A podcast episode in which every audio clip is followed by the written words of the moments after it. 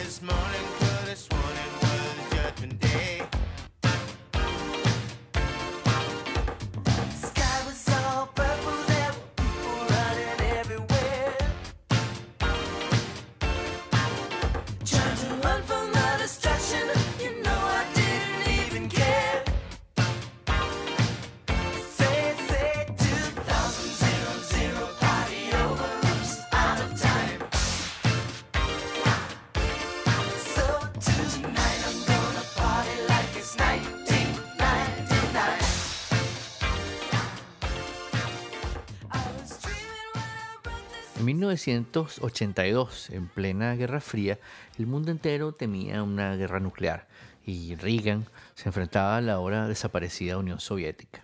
¿En cuál película? No estaríamos contando esto si hubiera pasado algo más allá de la ya conocida acumulación de armamento nuclear de parte de esas dos potencias en las que se dividía y polarizaba el mundo, pero el miedo estaba allí en ese momento. Con apretar un botón, nuestro futuro hubiera sido aún más incierto de lo que es hoy, al menos más rápido. En ese contexto, Prince escribe en 1999, que por un lado expresa su preocupación cuando dice Everybody's got a bomb, we could die any day. Pero por otro, expresa su optimismo y sus ganas de vivir cuando dice que debemos disfrutar del tiempo que tenemos en la Tierra mientras podamos hacerlo. Y aunque todo terminara en el año 2000, ese, ese, ese límite imaginario que las películas y, y, en la cultura pop le ponían a la humanidad. But before I let that happen, I'll dance my life away. Para Prince, la vida es una fiesta que como todas las fiestas tiene su final, pero mientras estamos en ella debemos disfrutarla.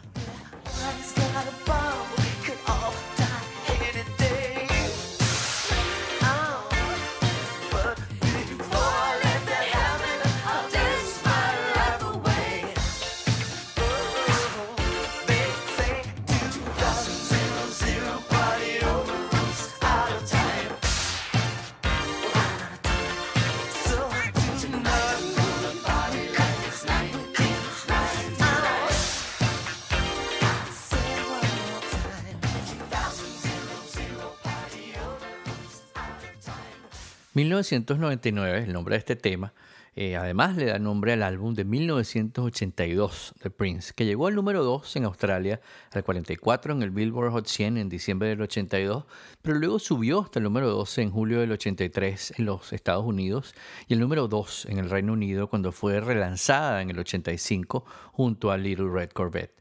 Prince Roger Nelson Nació el 7 de junio de 1958 en Minneapolis. Su padre, John Nelson, era un músico aficionado que tocaba en un grupo de jazz llamado Prince Rogers Trio, de donde tomó el nombre de quien sería su hijo.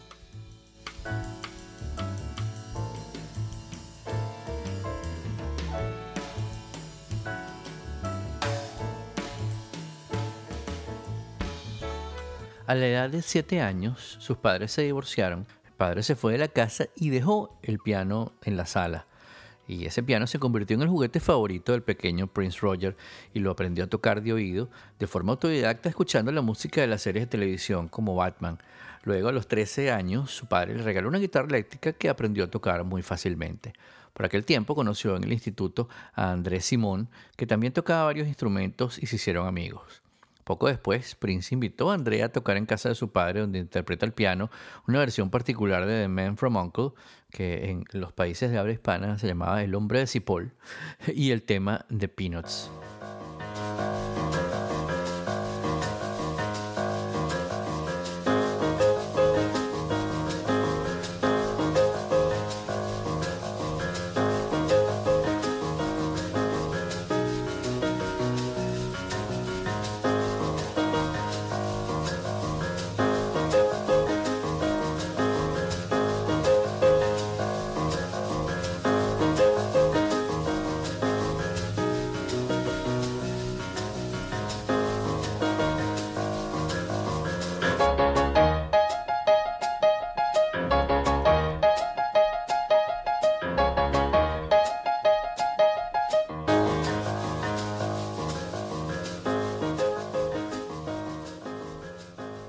Tiempo después, Prince se fugó de la casa de su madre y se refugió en casa de su amigo André. Al principio, ambas madres dan permiso para que se quede unos días, pero acaba viviendo allí durante los siguientes seis años. André Simón fundaría Grand Central, una banda que incluía a su hermana pequeña, Linda, al teclado, Terry Jackson y William Dowry en la percusión, y donde estuvo de forma provisional Chas Smith en la batería. La banda incorporó entonces al joven Prince, que tocaba la guitarra pero no cantaba, porque le parecía que su voz no era buena para presentarse en público. Cuando tenía 17 años, Prince conoció a un músico llamado Pepe Willy, marido de una prima, eh, que le introdujo en el mundo profesional y con el que hizo sus primeras grabaciones en estudio, acompañándole como guitarrista en una banda denominada 94 East, compuesta por Pepe, que escribía los temas, y por Marcy Ingolstadt y Christy Lansenberry, aunque luego para los trabajos de estudio contrató también a Andrés Simón. Prince compondría uno de esos temas, Just Another Soccer, por lo que en sentido estricto su carrera discográfica arranca como músico de estudio y como compositor, siendo este segundo aspecto uno de los registros donde conseguiría más éxitos y reconocimientos apenas unos años más tarde. Poco después conoce a un ingeniero de sonido llamado Chris Moon, propietario de un pequeño estudio al sur de Minneapolis, con quien comienza como aprendiz. Eh, Chris Moon le da una llave del estudio y gracias a ello fue grabando sus propios temas en sus ratos libres. Moon, convencido del talento del joven Prince, empieza a mover una de esas maquetas que había grabado sin mucho éxito, hasta que se le ocurre contactar con Owen Hosney, promotor y agente musical con contactos en las grandes discográficas. A Hosney le parece una banda muy buena y Moon le dice, mira, siéntate, déjame explicarte, todo eso que estás escuchando lo toca una sola persona, un chico de 17 años.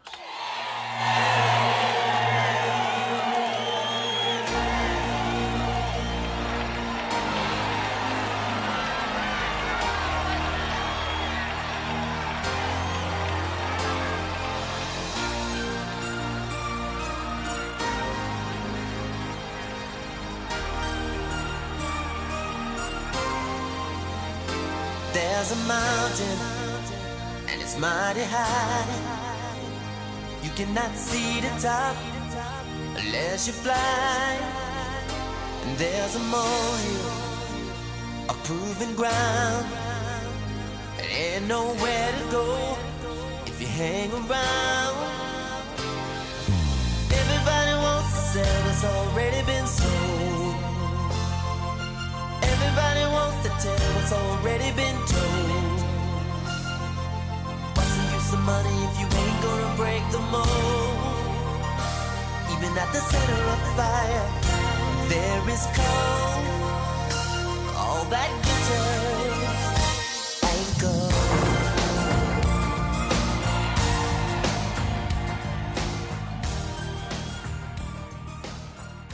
Hosnick consigue dinero de varios inversores y graban una segunda maqueta de la que se ocupa el ingeniero de grabación David Ripkin, posteriormente conocido como David Z, David C.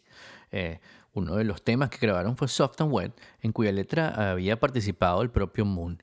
Bobby C., el hermano de David, cuidaba de Prince, le buscó un apartamento y como el pequeño genio no sabía conducir, le llevaba a todas partes.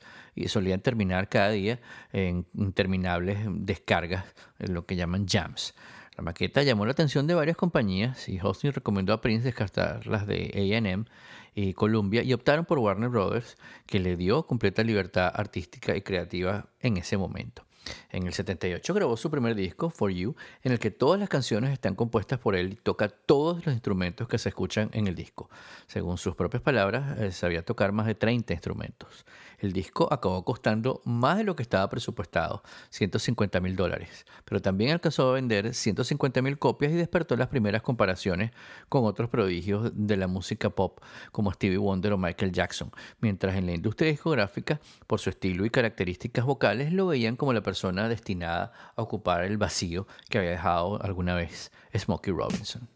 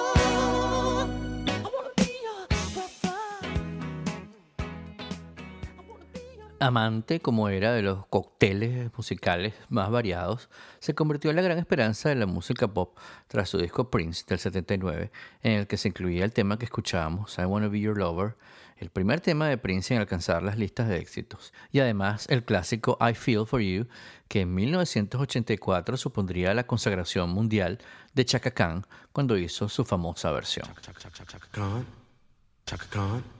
Chaka Khan, Chaka Khan. Shaka Khan, let me rock it, let me rock it, Shaka Khan. Let me rock it, that's all I wanna do. Shaka Khan, let me rock it, let me rock it, Shaka Khan. Let me rock it, got a feel for you. Shaka Khan, what you tell me what you wanna do? Do you feel for me the way I feel for you? Shaka Khan, let me tell you what I wanna do. I wanna love you, wanna hug you, wanna squeeze you too. And let me take it in my arms, let me feel you with my charm, Shaka. Cause you know that I'm the one to keep you warm, Shaka. I make it more than just a physical dream. I wanna rock you, Shaka, baby, cause you make me wanna scream. Let me rock it, rock it.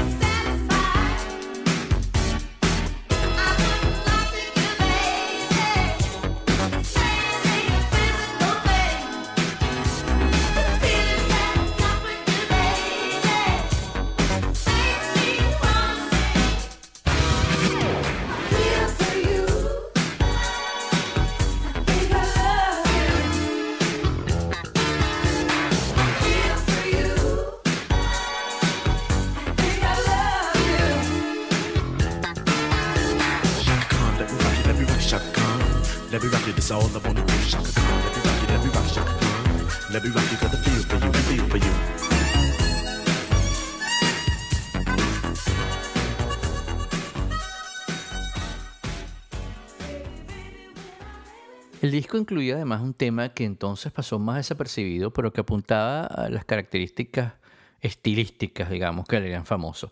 Why You Wanna Treat Me So Bad, con un bajo funk un ritmo más bien de rock, como persistente, una voz soul en falsete y un uso destacado, digamos, de la guitarra eléctrica. Este tema causa las primeras fricciones reconocidas entre Andrés Simón y Prince, ya que el primero se encargó del bajo y algunas armonías vocales y en el álbum no aparecía acreditado, una cuestión que según Prince sería por un error tipográfico.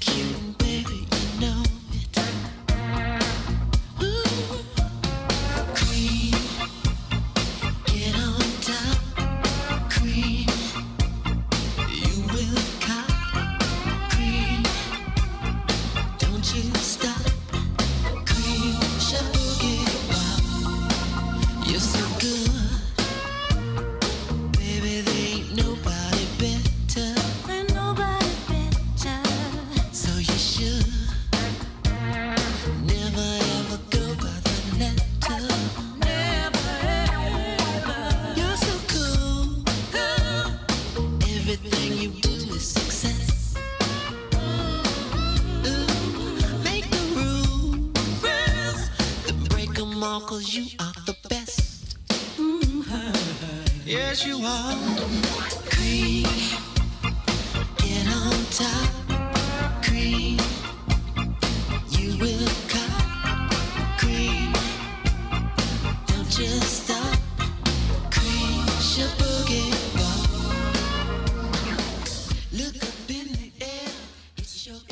Aquel año hace su primera gira por Estados Unidos, tanto en solitario como de telonero de Rick James. Su primera banda fija estaba compuesta por Andrés Simón en el bajo, Gail Chapman en los teclados, Des Dickerson en la guitarra y Matt Fink, alias Dr. Fink, en los teclados. En febrero de 1980, su álbum Prince se convertía en su primer disco en superar el millón de copias vendidas, lo que le supuso su primer disco de platino. Tenía entonces solo 21 años. Luego llegaron Dirty Mind en el 80 y Controversy en el 81, pero en el 82 aparecía 1999, que supuso su primer gran éxito pop, siendo su primer disco en alcanzar el top 10 del ranking Billboard 200. Es considerado por varios críticos, productores y músicos como su primera gran obra maestra y consiguió con ese disco, con ese trabajo, la aclamación y la valoración positiva tanto de críticos, productores como músicos. La canción que dio título al disco y que pusimos al principio se convirtió en un clásico y hay una historia reconocida informalmente por el propio Phil Collins años después que dice que el tema Susudio estaba, digamos, basado en 1999. Phil Collins dijo que efectivamente cuando compuso ese álbum escuchaba mucho Prince y el caso nunca fue más allá de allí. A pesar de todo eso, el tema que lo llevó a las listas de éxitos fue el segundo sencillo, Little Red Corvette.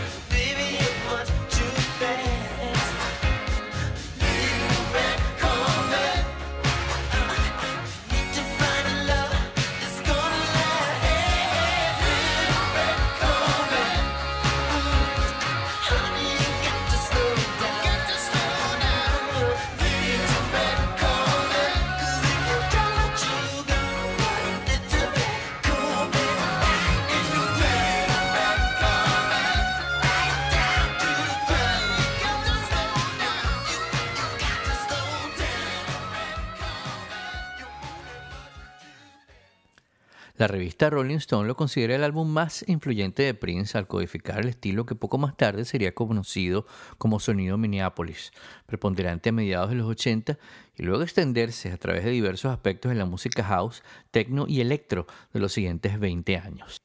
Y bueno, por supuesto que el disco 1999 tenía una gira de promoción, pero justo antes de la gira, Andrés Simón dejó la banda, frustrado por el egocentrismo de Prince, y empezó una carrera en solitario como solista y productor en el sello Columbia, en lo que sería el primer spin-off del círculo de músicos que le rodeó en su primera etapa.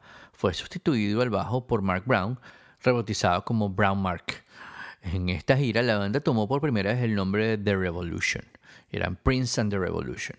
En febrero del 83 se produciría el segundo spin-off, tras despedir a Jimmy Jam y Terry Lewis, que no pudieron llegar al concierto de San Antonio por perder el vuelo desde Atlanta, donde estaban produciendo a The SOS Band.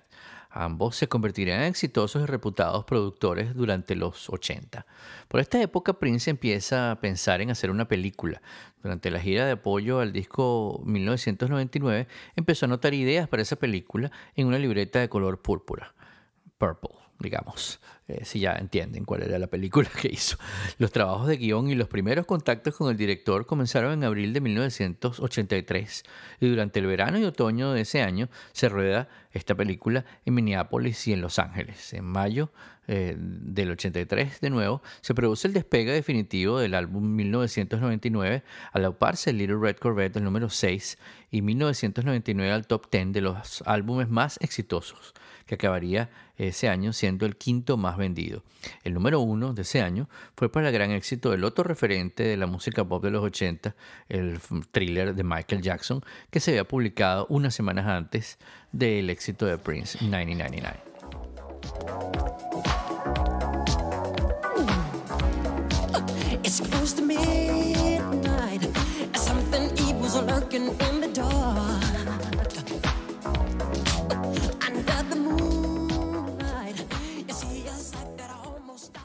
Pero bueno, Michael Jackson ya tuvo su episodio. Sigamos con Prince. Pop and Rain de 1984, disco y película, llevaron a Prince al estrellato masivo. El 16 de mayo publicaba el sencillo When Doves Cry, que se convertiría en una de sus canciones insignia. Logró la certificación oro de 500.000 copias el 24 de julio, antes del estreno de la película, y platino de un millón de copias el 21 de agosto. El éxito de Prince se extendió también a su álbum Dirty Mind, que alcanzó también el oro el 20 de junio del mismo año. El álbum fue publicado el 25 de junio y según Warner vendió solo el primer día 1.3 millones de copias y hasta 1985 más de 9 millones de copias solamente en los Estados Unidos.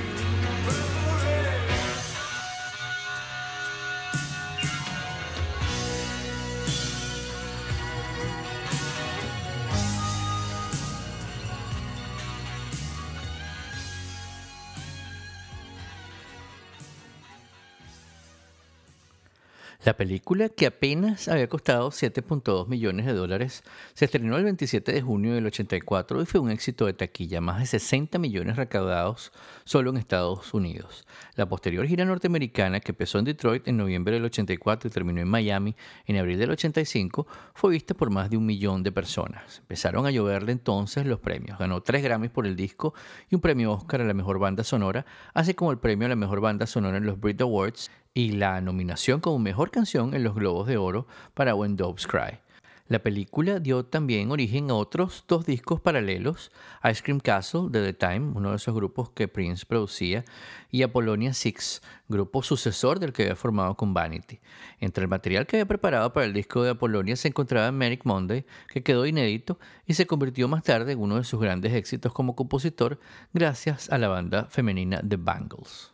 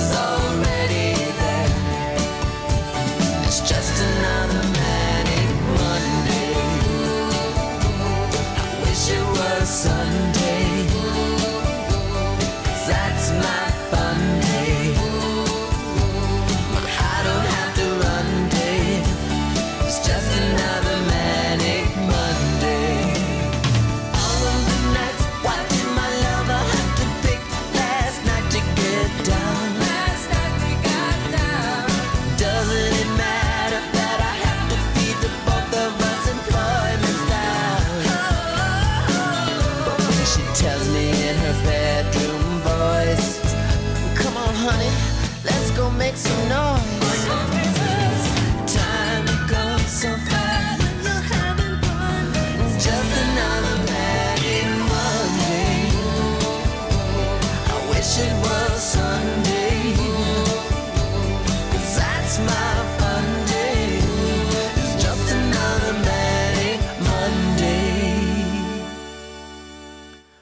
Siguiente disco, Around the World in a Day, publicado en abril de 1985, se grabó en diversas sesiones a lo largo del 84 y supuso un radical cambio de estilo con respecto a Purple Rain. Ecos árabes, psicodelia y existencialismo en una grabación que descolocó a su compañía de discos y a sus seguidores, sobre todo los ganados con su disco anterior. Aunque en un principio Prince no tenía planeado hacer videoclips del disco, pero hizo varios, como el de Raspberry Beret, que ganó un premio de MTV y se convirtió en el tema más popular del álbum. Logró rápidamente el doble platino el 2 de julio y fue número uno en Billboard, pero fue un disco mucho menos popular que Purple Rain y 1999, y sin embargo, fuera de Estados Unidos tuvo bastante aceptación ya que vendió otros 5 millones de copias.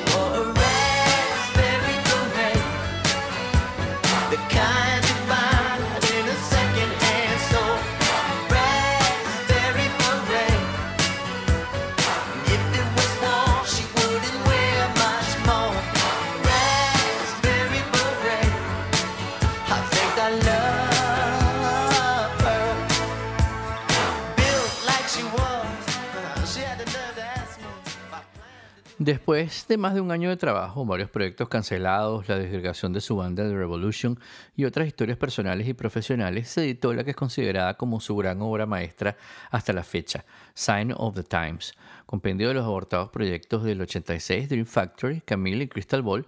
Este álbum es el más ecléctico de su carrera, un doble disco de 80 minutos y muchos estilos mezclados como funk, gospel, pop y rock. El disco fue alabado por la crítica de todo el mundo por canciones como la que daba título al disco, absolutamente minimalista, If I Was Your Girlfriend, Hot Thing o I Could Never Take the Place of Your Man.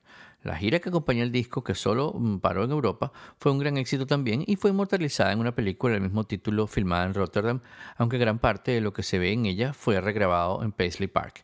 Paisley Park es la, casa y estudio eh, de Prince.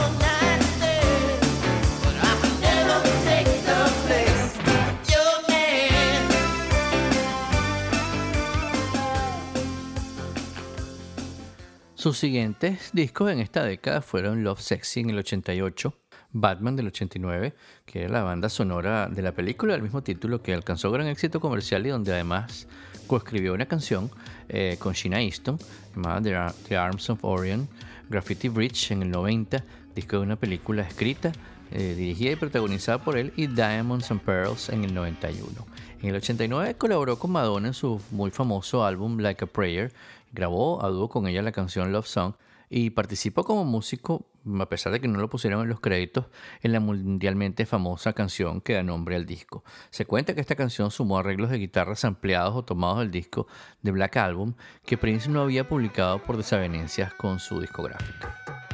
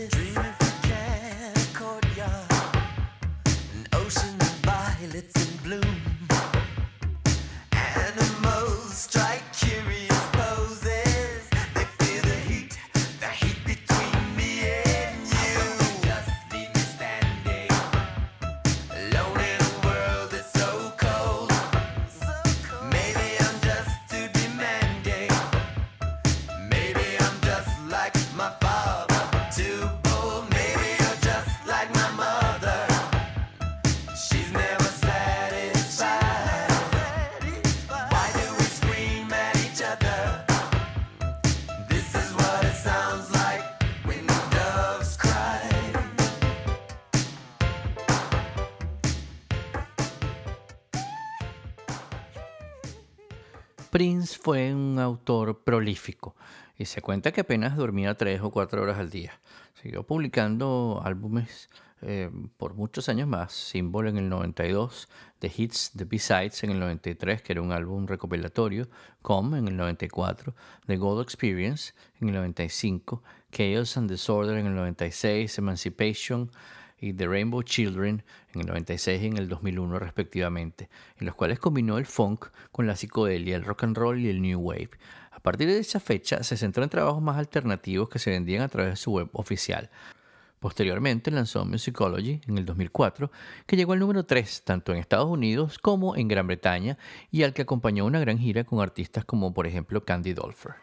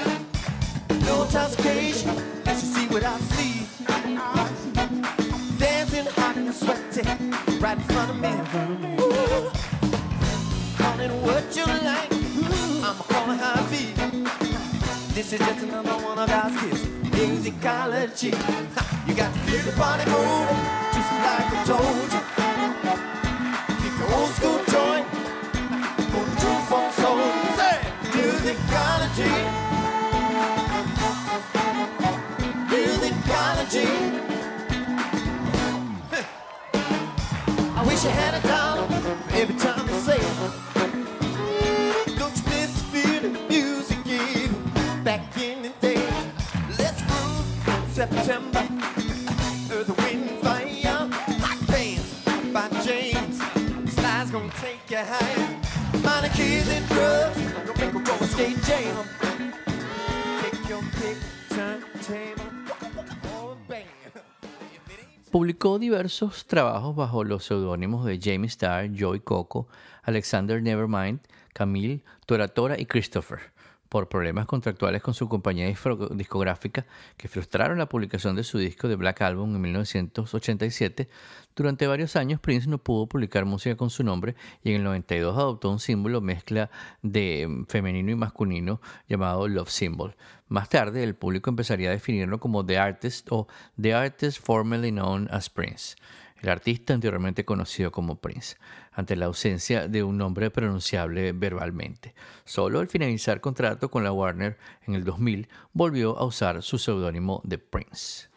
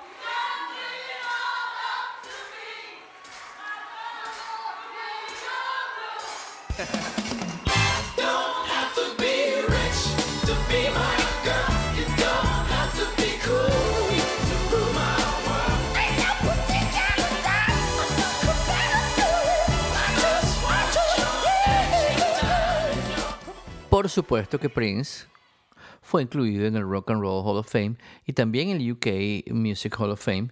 En el 2004 fue el artista mejor pagado del año. Hizo la octava gira más vista de la historia con cerca de un millón y medio de espectadores en 90 conciertos por Estados Unidos. Y de esa gira tomamos este tema grabado en el Webster Hall, Sometimes It Snows in April.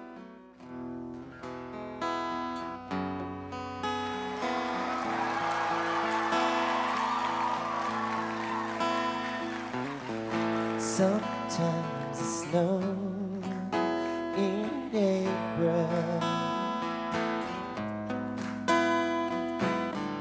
Sometimes I feel so bad, so bad, so bad. Sometimes I wish that life.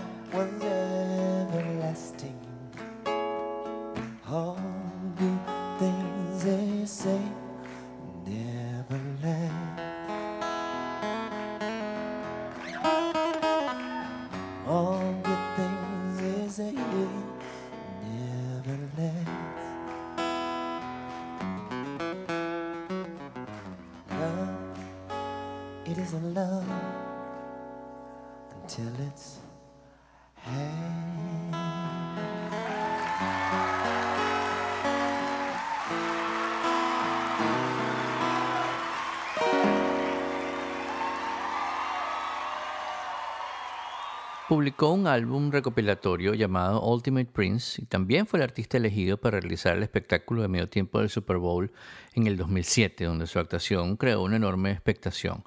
A pesar de una fuerte lluvia que cayó durante el espectáculo, Prince cumplió de sobra todas las expectativas, siendo su actuación considerada de las mejores de la historia de este evento anual.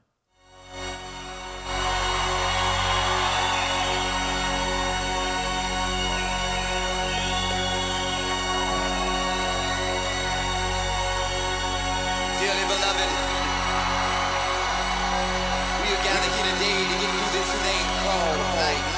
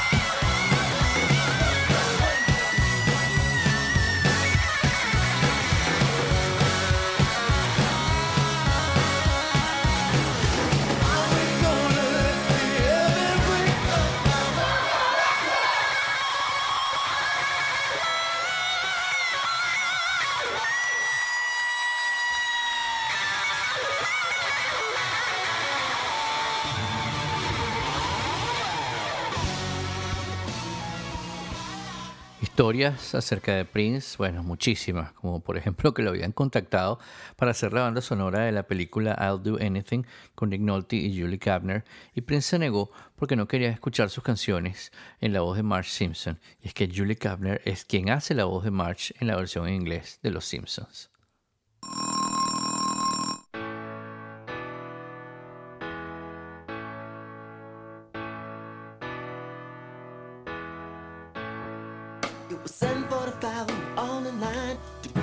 Miss Kathleen.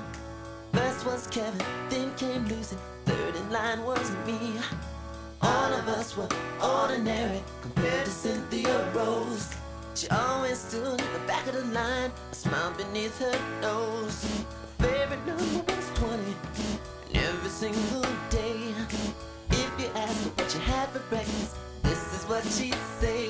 Starfish and coffee, maple syrup and jam, butterscotch clouds and a tangerine, and side order ham.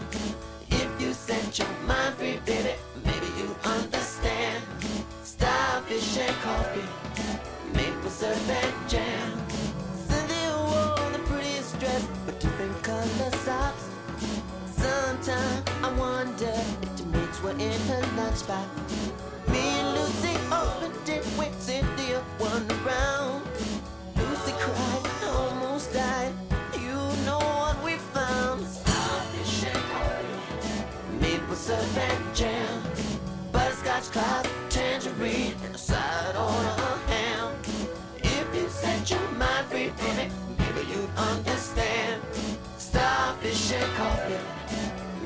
And jam. Oh,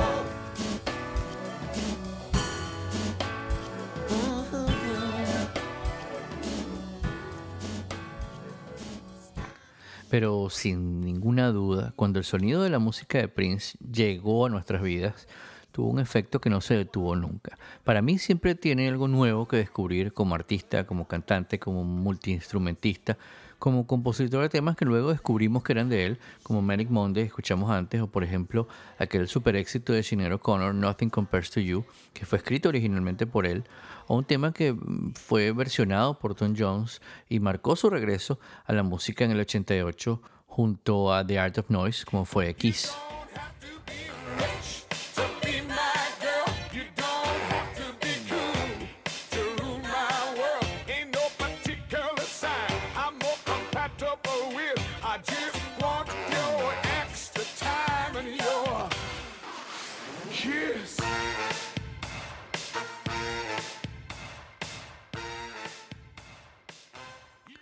Prince se inventó a él mismo, resultó ser un producto de su propia imaginación y todos tenemos alguna historia, algún recuerdo, alguna anécdota ligada a un tema de Prince, a un tema compuesto, interpretado o inspirado por Prince, incluso sin saberlo, porque él cambió la escena musical, la revolucionó y desde ese momento todo cambió.